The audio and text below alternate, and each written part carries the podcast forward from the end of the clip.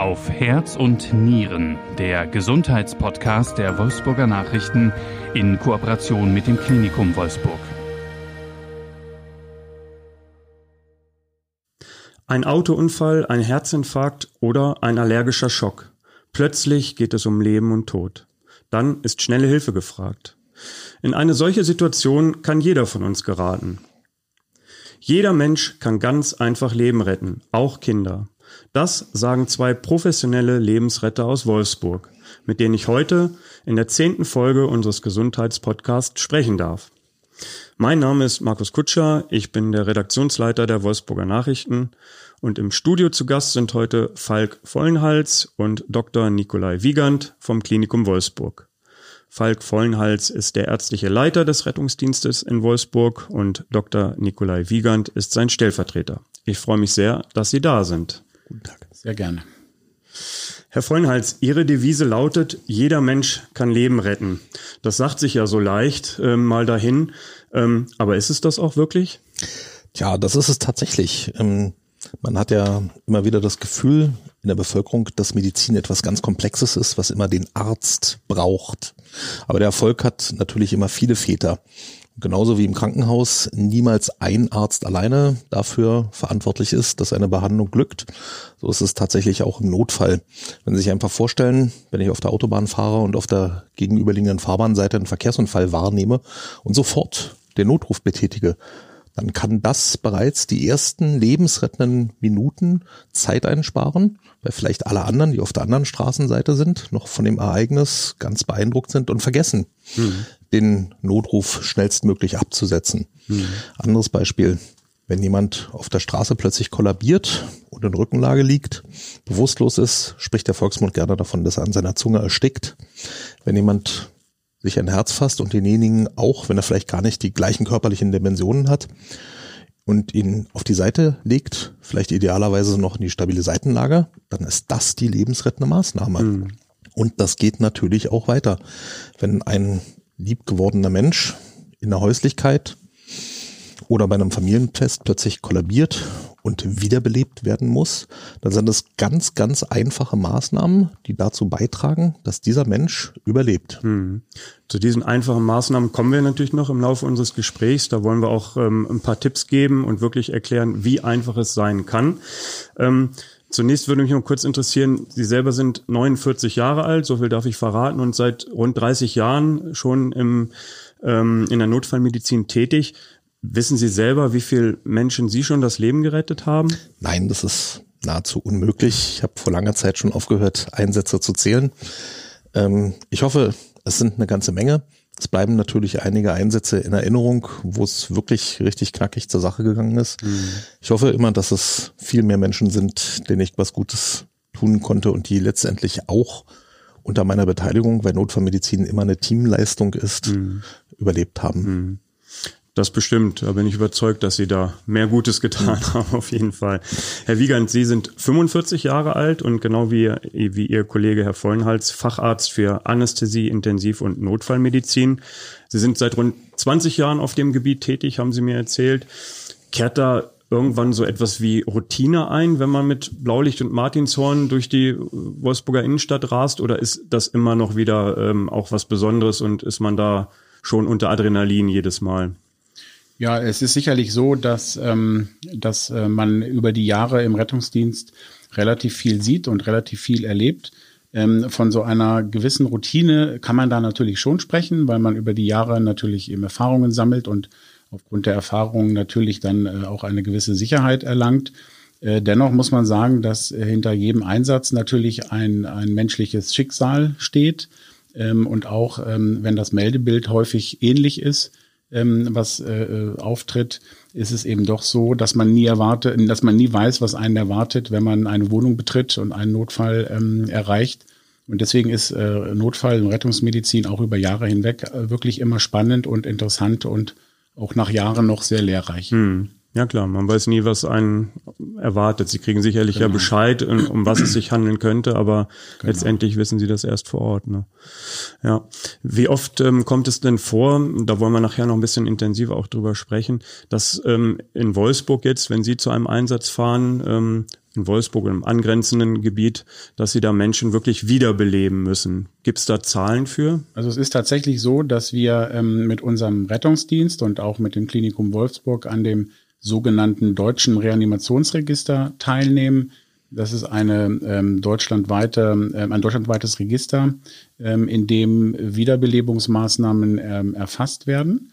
Ähm, das dient dann letztendlich der, der Auswertung auch und auch dem Vergleich, dem sogenannten Benchmark mit anderen Rettungsdiensten und Kliniken.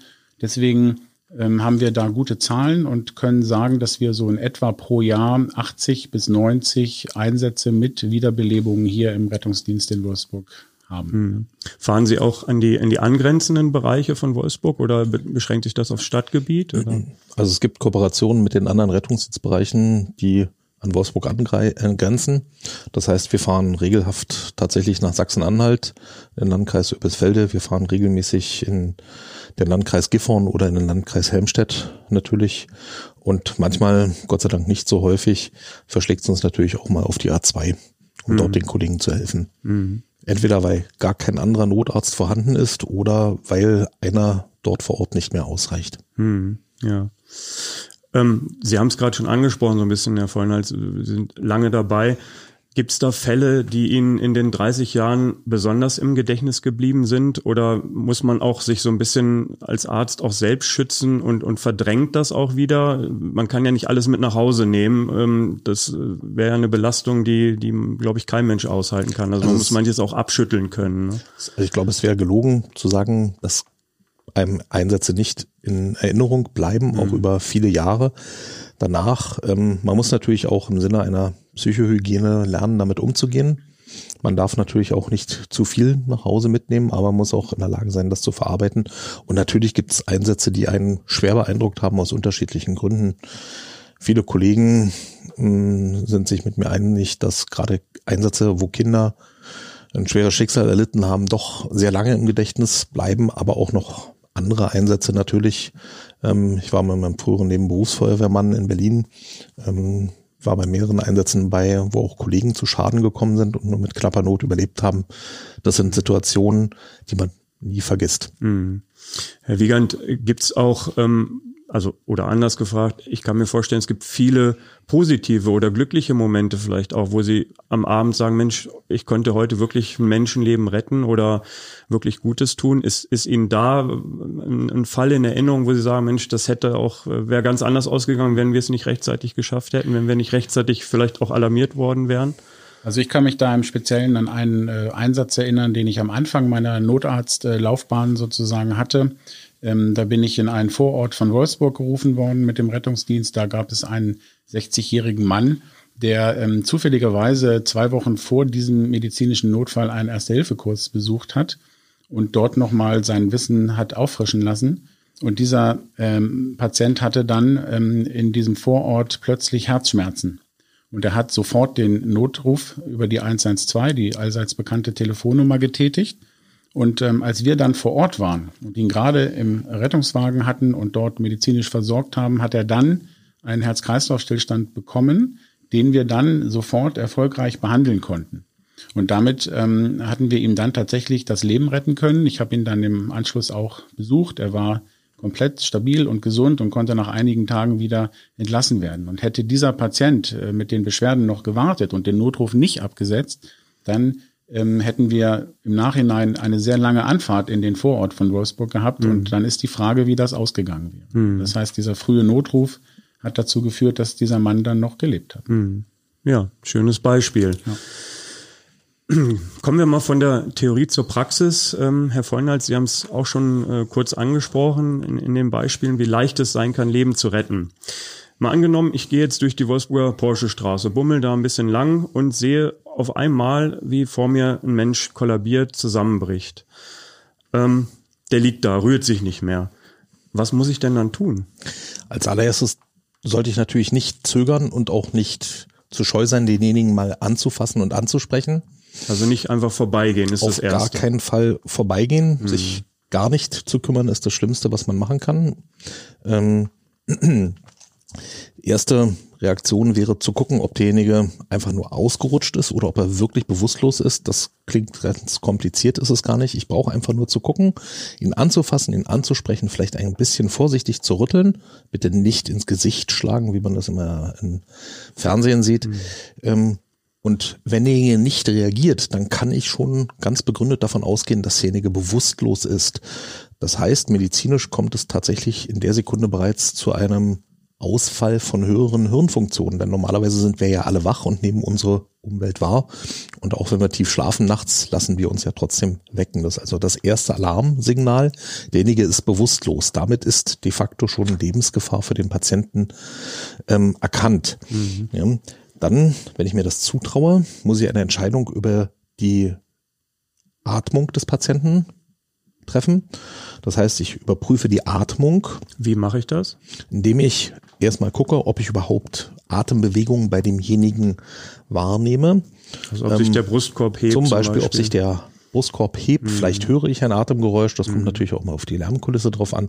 Das muss ich aber auch nicht zwingend machen. Wir haben ja leider Gottes immer noch ähm, die Eindrücke der Corona-Pandemie. Das heißt also einen direkten Kontakt mit ähm, Mund, Nase sollte man auch als Laie erstmal außen vor lassen.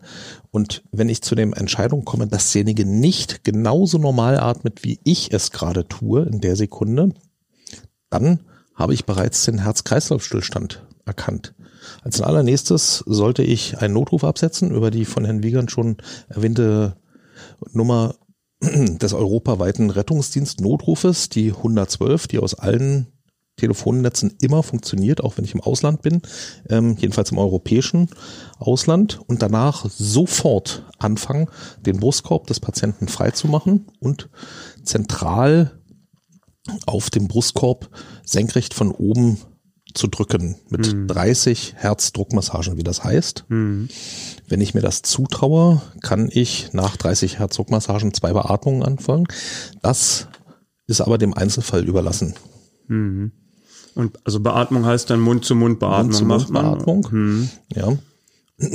Wenn ich mir das nicht zutraue oder ich mich ekle, ist es auch in Ordnung, darauf zu verzichten. Aber das Allerwichtigste in dieser Sekunde ist, die Durchführung der Herzdruckmassage. Ungefähr mit einer Geschwindigkeit von 100 Herzdruckmassagen pro Minute. 100 mhm. pro Minute, das sind, das sind deutlich mehr als eine pro Sekunde. Ja. Gibt's da so ähm, ja, so, so, so, so Beispiele, wie ich mir merken kann, was, was das bedeutet. Ich habe mal irgendwo gesehen oder gelesen, es gibt so Lieder, die man sich merken kann. Das hilft vielleicht manchem. Ja. Sowas wie Staying Alive. Ähm, genau, ähm, also so ein Lied. Im Training benutzen wir natürlich ein professionelles Metronom. Das haben mhm. die wenigsten in der, in der äh, Hosentasche dabei. Aber wenn man sich beispielsweise einfach an den Rhythmus von Staying Alive beispielsweise ähm, erinnert, auch das berühmte Yellow Submarine funktioniert hervorragend.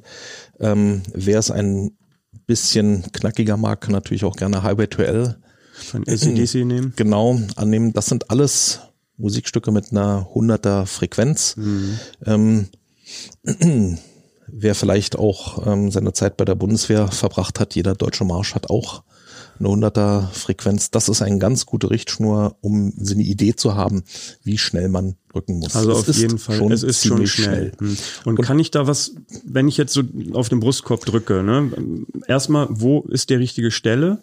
Und kann ich da auch, wenn ich, kann ich das zu doll machen? Breche ich demjenigen vielleicht die Rippen? Kann das passieren? Ich muss relativ kräftig drücken, tatsächlich. Ich mhm. muss ungefähr fünf bis sechs Zentimeter tief eindrücken. Das ist schon relativ weit. Oder alternativ ungefähr ein Drittel des Körperumfanges des Brustkorbes des Patienten sollte ich tief drücken. Das ist auch kräftezehrend. Und dabei entstehen natürlich auch Kräfte, die auch dazu führen können, dass gerade beim älteren Menschen natürlich es auch zu einer Rippenfraktur kommen kann, zu einem Bruch von einem Rippenknochen. Das macht aber tatsächlich nichts. Es wäre das die schlechteste Idee, in der Sekunde jetzt aufzuhören und der, der Befürchtung, dass man was falsch machen würde oder gar dem Patienten schaden würde. Mhm. Der Patient hat einen vermutlich Herz-Kreislauf-Stillstand erlitten und was wir tun, ist genau das Richtige. Die Message ist ganz klar, wir können nichts falsch machen dabei und wir können dem Patienten durch unsere Maßnahme nicht schweren Schaden zufügen. Mhm. Natürlich ist der Bruch einer Rippe unangenehm. Wenn der Patient drei Tage später im Krankenhaus deswegen Schmerzen hat und dafür natürlich bei uns im Haus ein Schmerzmittel bekommt, mhm. dann freuen wir uns alle, dass wir so weit gekommen sind, weil wir den Tod eines Menschen verhindert haben. Ja, keine Frage.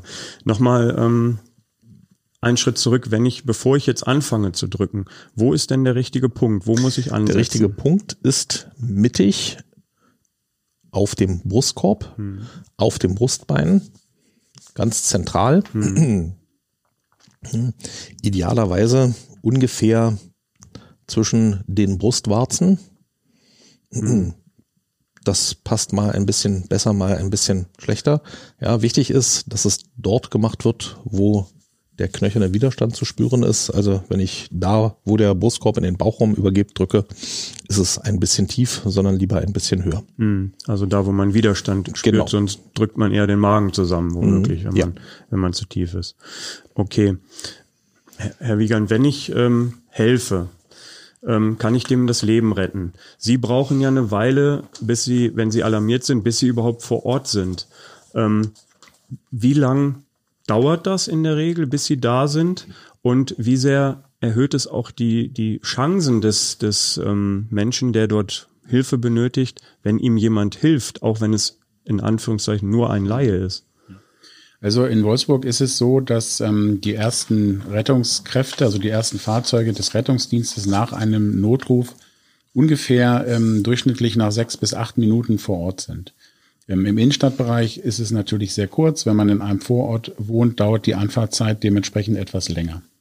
Ähm, wichtig ist, dass in diesen sechs bis acht Minuten, bis dann die professionelle Hilfe eintrifft und dementsprechende weiterführende Maßnahmen durchführt, die Laien, die eben vor Ort sind und in der Regel ja dann auch den Notruf abgesetzt haben, mit Maßnahmen schon anfangen. Mhm. Denn wir wissen, dass ähm, diese Maßnahmen von Laien, die vor dem Eintreffen des Rettungsdienstes schon durchgeführt werden, also insbesondere diese Herzdruckmassage, mit der man ja sich noch im Blut befindlichen Sauerstoff ähm, durch den Körper transportiert und damit eben Organe versorgt, dass die dazu führen, wenn sie schnell und gut ausgeführt werden, die Überlebensraten bei den Patienten verdoppeln bis verdreifachen können. Und das ähm, ist deswegen so wichtig, denn das, was wir im Rettungsdienst machen, im Notarztdienst, sind relativ standardisierte Maßnahmen, die bei jeder Wiederbelebung ungefähr gleich sind. Die sind natürlich auch wichtig und insbesondere natürlich auch hinterher die klinische Weiterversorgung im Krankenhaus. Aber wenn diese Maßnahmen der Laien, der Personen, die den Notruf absetzen und die vor Ort sind, nicht stattfinden, haben die Patienten deutlich schlechtere Überlebensraten. Hm. Und deswegen ist das so unheimlich wichtig, dass diese Maßnahmen in den ersten Minuten durchgeführt werden, insbesondere für das Gehirn. Denn die Hirnzellen sterben nach einer gewissen Zeit, nach drei bis fünf Minuten, sagt man, ohne Sauerstoffversorgung unwiederbringlich ab. Und dann ähm, ist letztendlich ein neurologischer Schaden mhm. entstanden mhm. oder das Überleben ist eben irgendwann auch nicht mehr gesichert. Und deswegen sind diese Maßnahmen so wichtig. Ne? Mhm. Und da reicht es auch nochmal, den Hinweis hatten Sie schon gegeben, Herr Vollnals, dass man wirklich, wenn man es sich nicht anders zutraut oder nicht möchte, wirklich nur die Herzdruckmassage macht. Genau. Es ist nicht zwingend erforderlich zu beatmen. Das ist vielleicht auch nochmal ein wichtiger Punkt, den man herausstreichen sollte. Was ich gerne noch ergänzen möchte, ist, das klingt ja jetzt alles ganz dramatisch. Ich muss da den Brustkorb freimachen. Ich soll dann auf demjenigen rumdrücken. Der Helfer ist nicht allein damit. Er hat den Wiederbelebungszustand des Patienten erkannt. Er hat den Notruf gewählt und er hat einen ganz, ganz wichtigen Partner an Seite. Das ist der Einsatzbeamte, der in der Feuerwehrleitstelle bei uns sitzt und Unsere Mitarbeiter dort haben einen entsprechenden ähm, Vorgang, wo sie mit einfachen Erste-Hilfemaßnahmen denjenigen per Telefon unterstützen können, mhm. wo sie ihn auch durch diese Wiederbelebungssituation leiten, wo sie ihn auffordern, überprüfen Sie das Bewusstsein, rütteln Sie am Patienten, können Sie Atembewegungen feststellen? Nein, machen Sie bitte den Brustkorb frei, fangen Sie an, ganz mittig auf dem Brustkorb senkrecht von oben nach unten im dem Takt eins, zwei, drei, vier und so weiter zu mhm. drücken. Hm. Also ja. man, hat, man bekommt die Unterstützung, sind da sind Profis, an, da sind Profis an der anderen Leitung, genau. die mir genau sagen, wenn ich es mir nicht selber zutraue, was ich machen soll. Es sind erfahrene Feuerwehrbeamte mit einer entsprechenden Rettungsdienstqualifikation am Telefon, hm. die ihnen dabei helfen. Hm. Also deshalb vielleicht auch der Hinweis wichtig, wenn man in so eine Situation kommt, ist es, glaube ich, auch immer gut, wenn mehrere drumherum stehen, dass man versucht, andere mit einzubeziehen, dass vielleicht einer auch sagen wir, am Patienten arbeitet oder, oder versucht wiederzubeleben und der andere am Telefon auch bleibt. Zum einen, um Anweisungen weiterzugeben, zum anderen aber auch, und das wäre jetzt auch der nächste Punkt, wo ich äh, zu kommen wollte, den, den Rett, die Retter auch einzuweisen oder, oder überhaupt zu sagen, wo sie hin müssen. Manchmal ist das vielleicht ja auch schon ein Problem, oder? Unbedingt. Ähm, das ist ganz wichtig. Ähm, Unsere Fahrzeuge sind natürlich alle mit modernsten Navigationstechniken, mit entsprechender Software, die auch regelmäßig abgedatet wird, ausgestattet. Neben der Tatsache, dass wir uns in der Regel, jedenfalls was Wolfsburg angeht, doch sehr, sehr gut auskennen in der Stadt. Aber es gibt immer wieder Straßenumbenennungen, es werden neue ähm, Areale erschlossen, ähm, es werden Wohngebiete aufgemacht. Das hat man nicht immer von der ersten Sekunde immer sofort auf dem Plan, wo das ist und letztendlich trotz aller moderner Navigationstechnik zum Trotz ist die Hausnummer, gerade wenn das in einem ähm, Wohngebiet stattfindet, ein extrem wichtiger Baustein für schnelle Hilfe im Notfall. Deswegen ist es uns ganz wichtig, weil wir leider Gottes es regelmäßig erleben, dass wir dann ähm, durch die Straßen fahren mit großen Scheinwerfern, die Hausnummern suchen, dass zusätzliche Maßnahmen ergriffen werden, um den Notfallort kenntlich zu machen, dass einer sich auf die Straße stellt und winkt oder nachts beispielsweise mit einer Taschenlampe, dass, wenn das nicht möglich ist, vielleicht die Haustür aufgemacht wird und im Haus vor Licht angemacht wird, etc. Das sind dann von uns leichter wahrzunehmende, ganz, ganz einfache Maßnahmen mhm. und wir finden den Notfallort tatsächlich mhm. schneller. Oder wenn es im öffentlichen Raum passiert, wie Sie es erwähnt haben, dass natürlich dann einer zur nächsten Straße geschickt wird oder wenn man denn den Rettungswagen sieht, wie er beispielsweise in die Fußgängerzone reinfährt. Ähm, dass dann einer anfängt zu winken und dorthin läuft und sagt, sie müssen jetzt hier nochmal 100 Meter die Straße runterlaufen oder runterfahren und dann nochmal zweimal rechts abbiegen, dort liegt jemand und mhm. da ist ein anderer Helfer, der drückt auf den Brustkorb rum. Mehr Informationen brauchen wir nicht dann zusätzlich, das ist ganz exakt. Mhm. Wir haben sofort ein Bild davon, was passiert ist. Mhm. Ja, und Herr Wiegand hat es gesagt, wie schnell ähm, nach drei, vier Minuten ähm, schon irreparable Schäden eintreten können. Und ähm, umso wichtiger ist es, dass sie schnell ja. vor Ort sein können. Und umso tragischer wäre es, wenn es an einer Hausnummer scheitert oder dass sie halt einfach nicht genau wissen, wo sie hin müssen. Ne? Genau. Es gibt ja auch Mehrfamilienhäuser mit mehreren Wohnungen, wo man nicht immer weiß, in welche Etage man genau laufen muss. Mhm. Oder ein Patient befindet sich im Garten und ist dort äh, gestürzt oder kollabiert. Das heißt, eine Einweisung ist immer unheimlich wichtig und kann wirklich auch lebensrettende Sekunden dann äh, schaffen, hm. die wir eher mit Maßnahmen anfangen können. Hm. Ja. Gut, also wir halten fest, unbedingt was tun, niemals vorbeigehen, anrufen, die 112, dort wird auch einem geholfen. Jetzt habe ich noch eine Frage. Ähm, es gibt ja immer mehr im öffentlichen Raum, in, ich glaube, fast allen öffentlichen ähm, städtischen Gebäuden, in Schwimmbädern, diese externen Defibrillatoren, die dort stehen. Ähm, können Sie einmal erklären, was die für eine Funktion haben, wann die zum Einsatz kommen und ob die auch wirklich jeder bedienen kann oder sind das, können das nur die Schwimmmeister oder dann professionelle Helfer wie Sie? Was sind, wie funktionieren diese Geräte? Also das sind Geräte grundsätzlich, wo ein sehr, sehr hoher Energieimpuls abgegeben wird.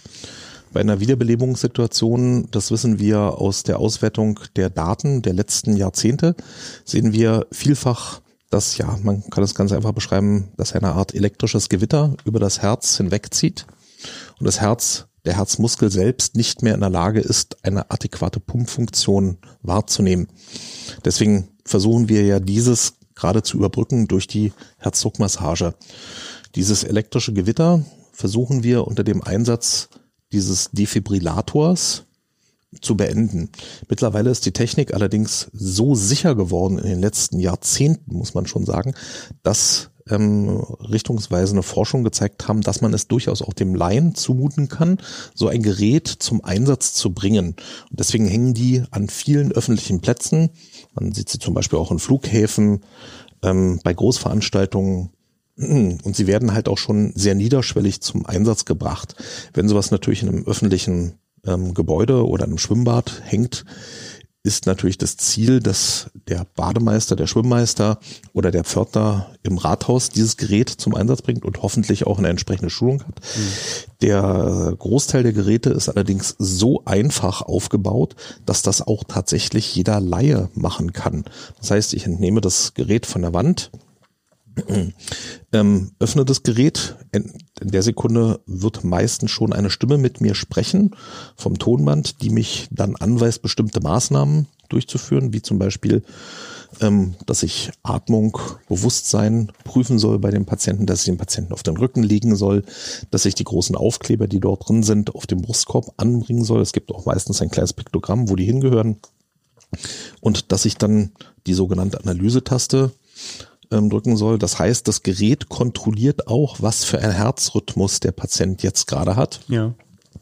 Und ähm, entscheidet dann selbstständig, ohne dass der Laie eingreifen kann, ob dieser Herzrhythmus nun von einem medizinisch wichtigen Stromschlag profitieren würde. Mhm. Nur wenn das Gerät zu dieser Überzeugung kommt, dann gibt es den Stromimpuls frei und fordert den Laien halt auf, wenn dann die nächste rote Taste beispielsweise leuchtet, Geräte sind unterschiedlich aufgebaut, dann diesen Stromimpuls dann auch abzugeben. Mhm.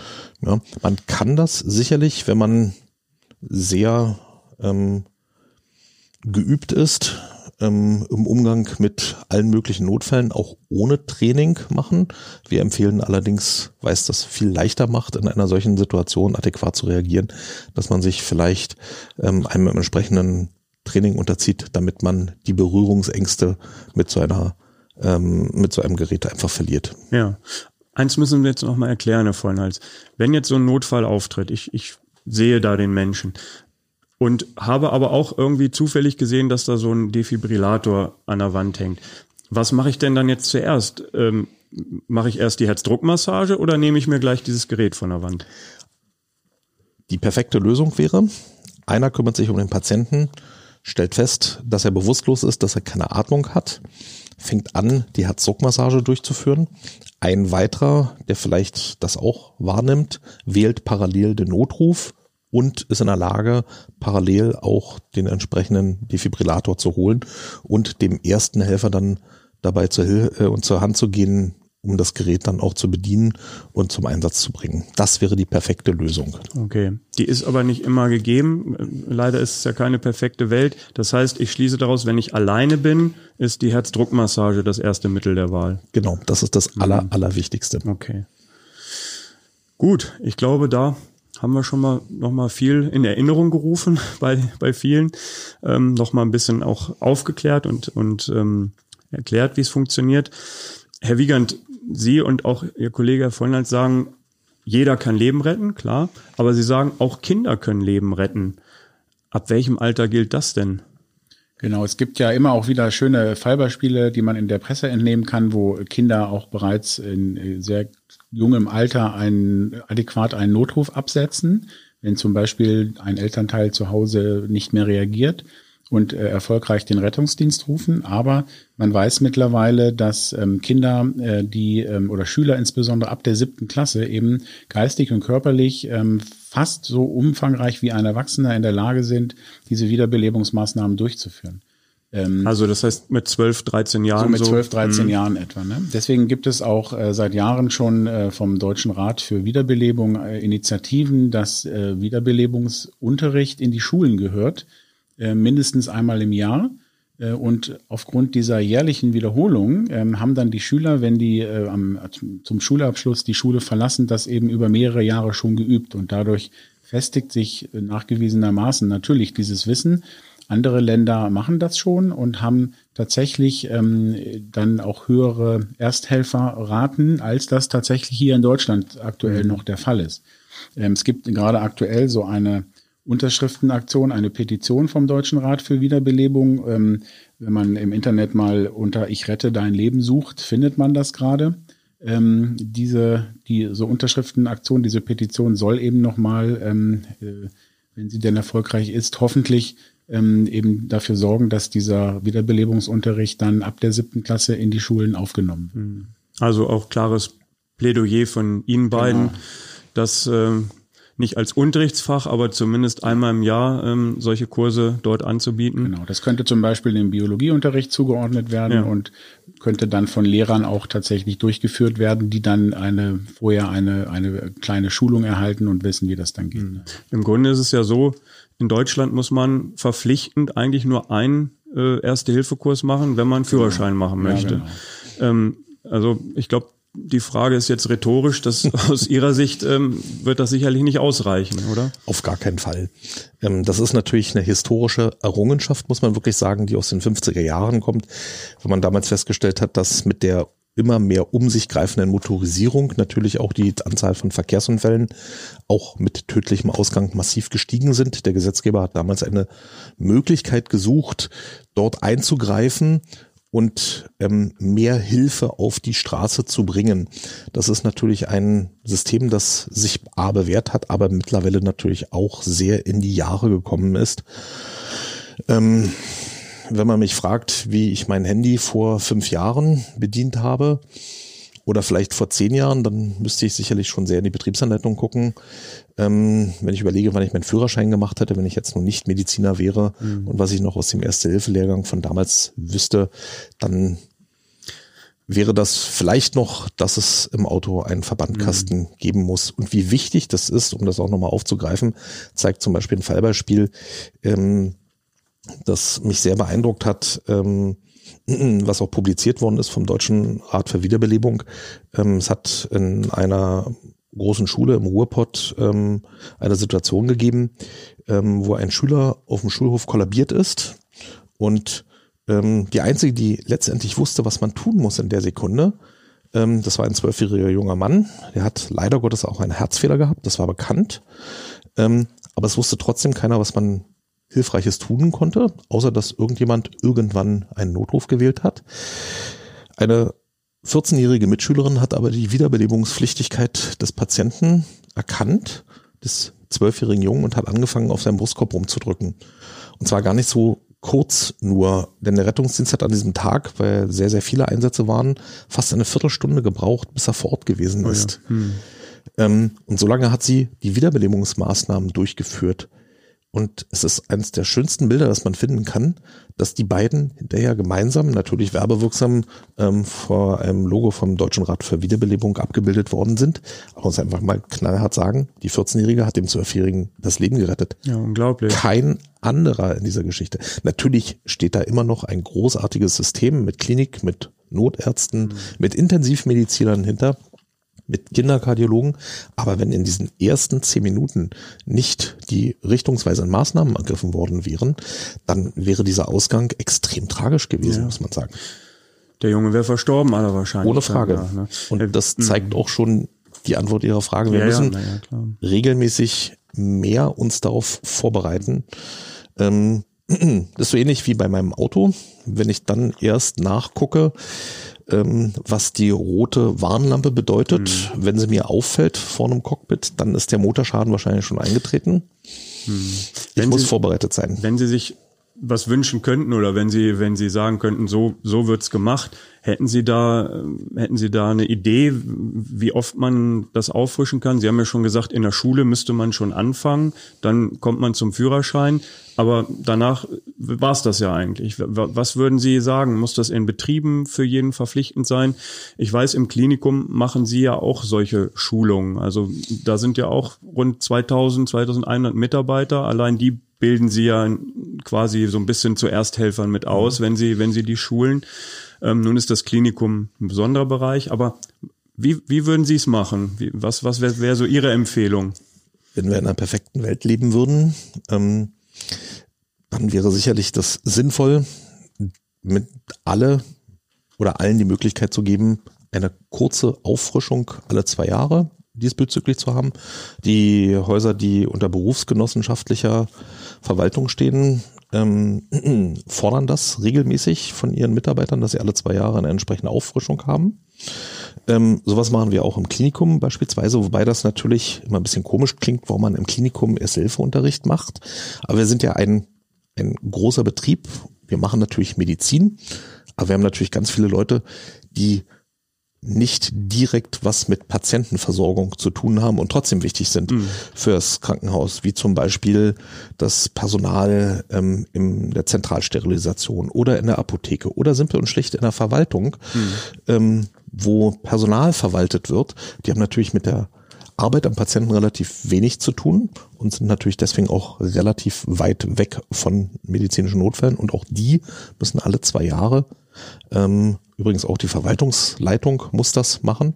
Wir schulen also regelmäßig auch unsere Chefs, mhm. ähm, damit sie im Falle eines Notfalls adäquat helfen können. Mhm. Wie war das jetzt, ähm, Herr Wiegand, in den vergangenen anderthalb Jahren während der Pandemie? Ähm, Gab es da Einschränkungen? was die Schulungen betrifft. Ähm, konnten da weniger Fortbildung gemacht werden? Sehen, also gehe ich mal von aus, dass es wahrscheinlich ja so war. Sehen Sie das als, als Problem an auch vielleicht? Ja, also wir haben, äh, wie schon erwähnt, im Klinikum ein äh, medizinisches Simulationszentrum, wo wir diese Schulungen durchführen. Ähm, wir äh, führen zum einen eben diese auch, also auch Wiederbelebungsschulungen durch auf verschiedenen Niveaus für das Fachpersonal, aber eben auch für alle Mitarbeiter des Klinikums. Ähm, und wir machen auch sogenannte Teamtrainings, wo ähm, eben auch ärztliche oder pflegerische Teams gemeinsam geschult werden, um auch die Zusammenarbeit in Notfällen zu verbessern. Ähm, durch die Corona-Pandemie ist das tatsächlich so gewesen, wie Sie schon gesagt haben, dass wir ähm, über mehrere Monate die Schulung aussetzen mussten, weil das einfach nicht möglich war. Ähm, mittlerweile sind die Schulungen aber wieder mit reduzierter Gruppengröße und den entsprechenden Schutzmaßnahmen wieder aufgenommen. Sicherlich ist das ein, ein, eine schlechte Situation gewesen. In, in diesem, ich sag mal, in diesem Dreivierteljahr haben wir einen Großteil der Mitarbeiter eben nicht regelmäßig schulen können. Und äh, wir wissen, das ist auch nachgewiesen, dass sich das Wissen aus Erste-Hilfe-Kursen, aus diesen Notfallschulungen nach einigen Monaten eben wieder deutlich, also verloren geht, muss mhm. man sagen. Und deswegen sind eben diese regelmäßigen Schulungen wichtig. Und mhm. wir freuen uns, dass wir das jetzt wieder aufnehmen konnten und hoffen, dass das auch dementsprechend so weitergeht. Mhm. Ja, das ist wohl wichtig, keine Frage. Ähm, eine Sache interessiert mich noch, ähm, wo ich hier wirklich zwei Männer aus der Praxis sitzen habe, die jeden Tag äh, auf der Straße und, und bei den Menschen sind. Man hört es und liest es leider ja immer wieder. Auch in Wolfsburg hatten wir solche Fälle, dass Einsatzkräfte angegriffen wurden, mit Raketen beschossen wurden, bepöbelt wurden, dass gehupt wird, wenn ein Krankenwagen mit Blaulicht ähm, auf der Straße steht, weil derjenige nicht dran vorbeikommt mit seinem Auto und gerne zur Arbeit möchte oder so. Solche Fälle, haben Sie sowas, erleben Sie sowas auch in Ihrem Alltag? Kommt das zum Glück bei Ihnen vielleicht eher weniger vor? Hat das zugenommen? Wie ist da die Situation ähm, bei, bei dieser Sache und auch natürlich bei so Leuten, die man ja so allgemein hin Gaffer nennt, also sprich so welche, die vorbeifahren, noch erstmal das Handy rausholen, bevor sie die 112 rufen und noch filmen. Wie gehen Sie damit um? Wie ist da die Situation?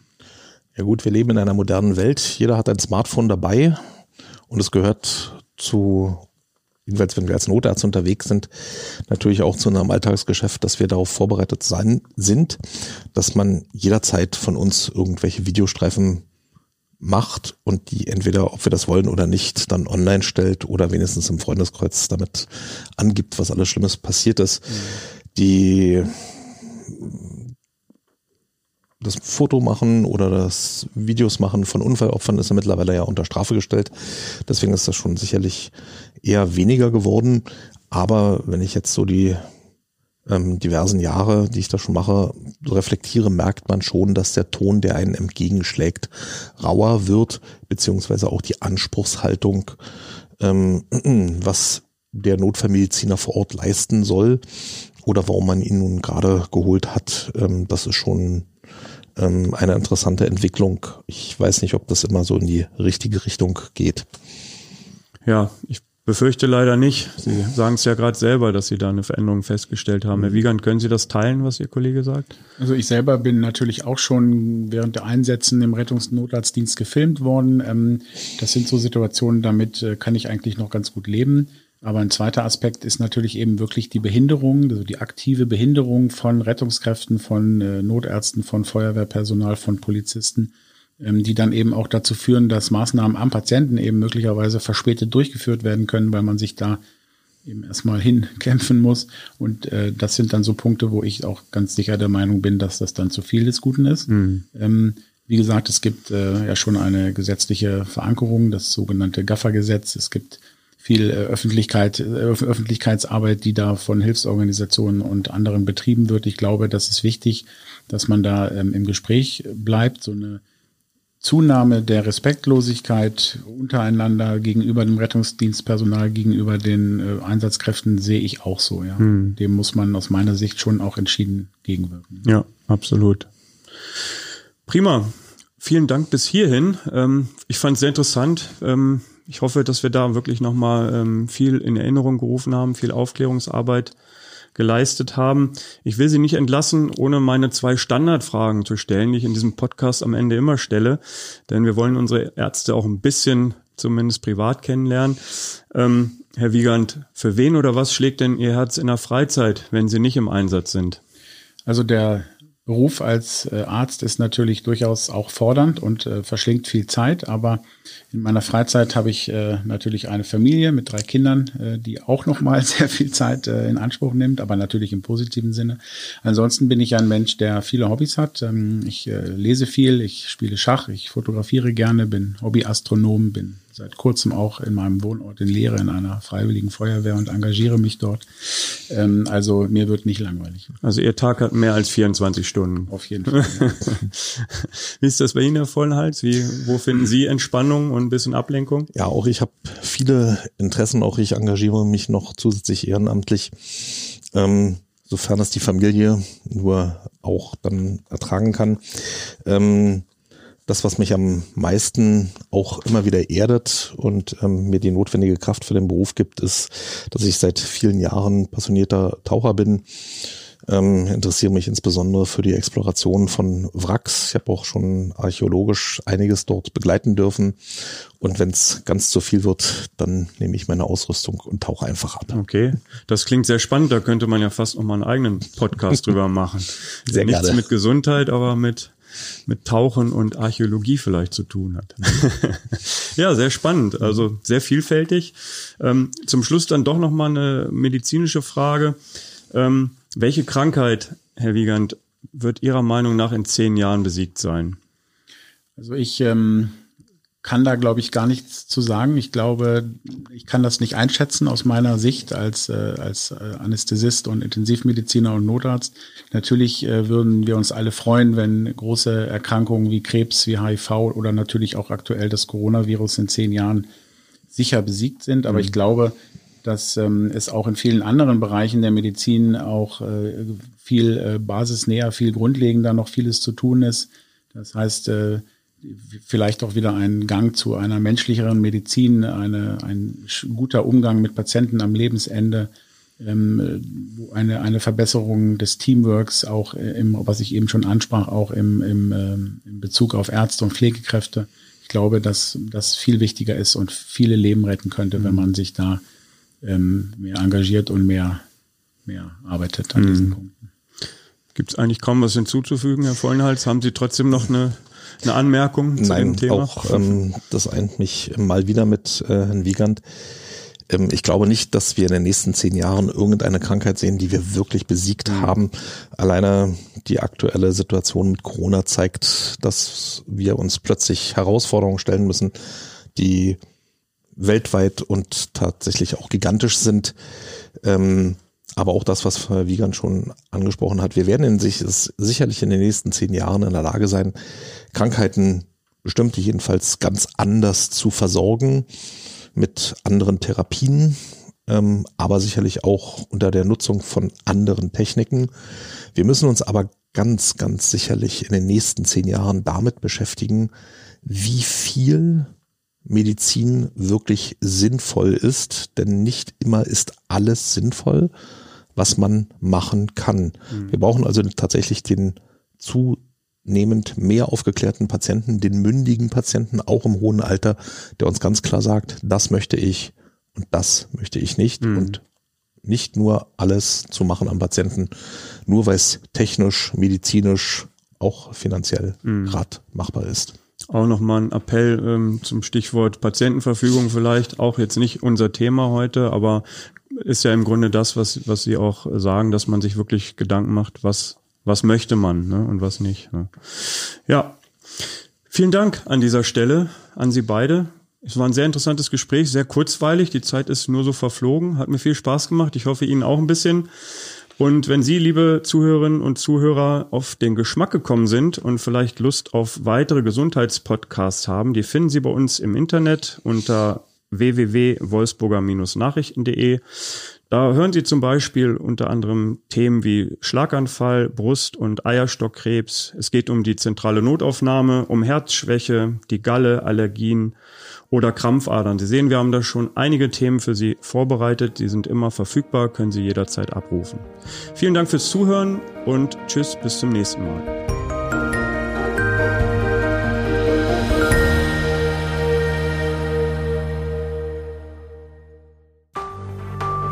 Mehr Podcasts unserer Redaktion finden Sie unter wolfsburger-nachrichten.de slash podcast.